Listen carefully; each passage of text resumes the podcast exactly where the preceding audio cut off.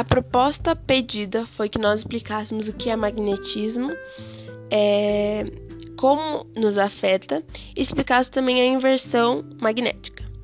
É, vamos começar com o que é magnetismo.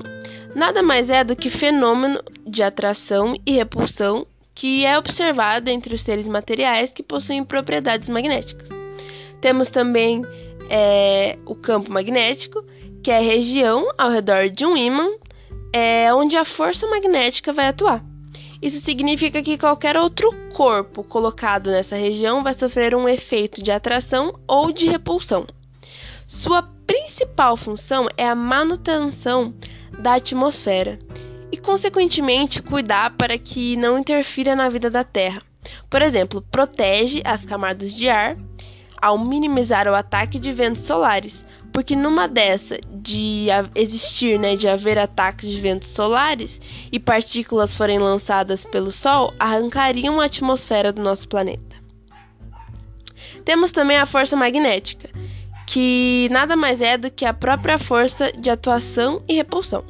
E ela é calculada pela fórmula F igual a Q vezes V vezes B vezes seno de θ, onde F significa força magnética, o Q significa módulo de carga elétrica, o V velocidade de carga elétrica, o B campo magnético e o seno de θ ângulo entre o vetor velocidade e o campo magnético. Temos também o fluxo magnético, que ele nada mais é do que uma parte do campo magnético, né? Ele é uma parte do total e que é bastante importante conhecer essa parte, né, que é o fluxo magnético, para entender como vai se comportar um objeto quando estiver nessa área. É, vamos falar agora dos ímãs. O ímã ele é um corpo que ele apresenta uma contínua movimentação de elétrons em seu interior e isso acaba gerando um campo magnético. É, existem dois tipos, os ímãs naturais e os artificiais.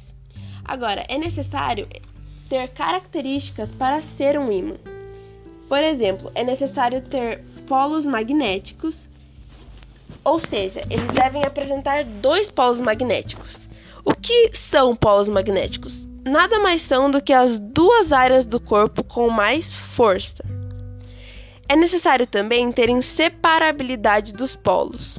Ou seja, os polos eles não podem se separar de maneira nenhuma, mesmo que você quebre eles, porque por exemplo, se você quebrar um ímã, ao invés de separar os polos, você está criando mais dois polos, porque cada pedaço, cada metade terá dois polos, ou seja, eles não há a menor possibilidade de separá-los. É necessário também ter interação entre os polos. Como assim? Os polos de mesmo nome eles se repelem, como se eles não aguentassem ficarem perto, entendeu? Há uma uma uma força que os separam. E os polos de nomes diferentes, eles se atraem. É aquela famosa frase, né? Os opostos se atraem. E nesse caso, é verdade. Temos também o magnetismo terrestre, que na verdade a própria Terra já tem propriedades magnéticas. É, isso significa que ela tem polos que ela produz campo magnético e que ela exerce força magnética. Temos a diferença entre os polos geográficos e os polos magnéticos. Ou seja, o polo geográfico nada mais é do que uma convenção, ou seja, ele foi estabelecido e escolhido pelo homem. O homem escolheu onde seria o norte, onde seria o sul. Já os magnéticos não, eles são determinados pelas propriedades magnéticas do planeta. Ou seja, é totalmente ao contrário.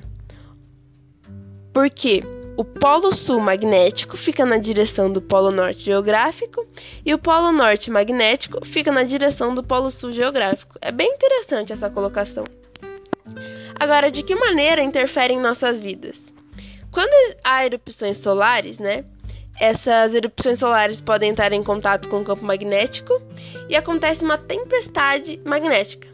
E essa partícula do Sol é, que entra, ela cria uma corrente elétrica que interfere no nosso campo e, acaba, e pode acabar afetando equipamentos de aviação, de satélite e pode também afetar todo o sistema de comunicação e o de navio, né, o naval.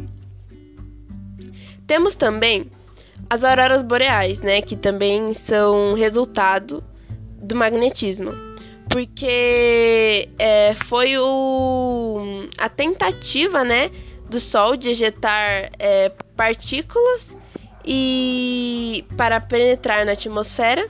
E esses íons que atingem o campo magnético, eles são diretamente desviados para os polos.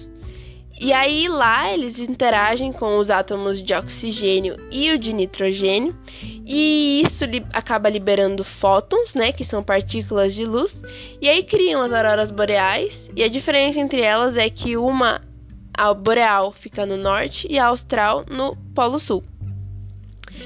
É...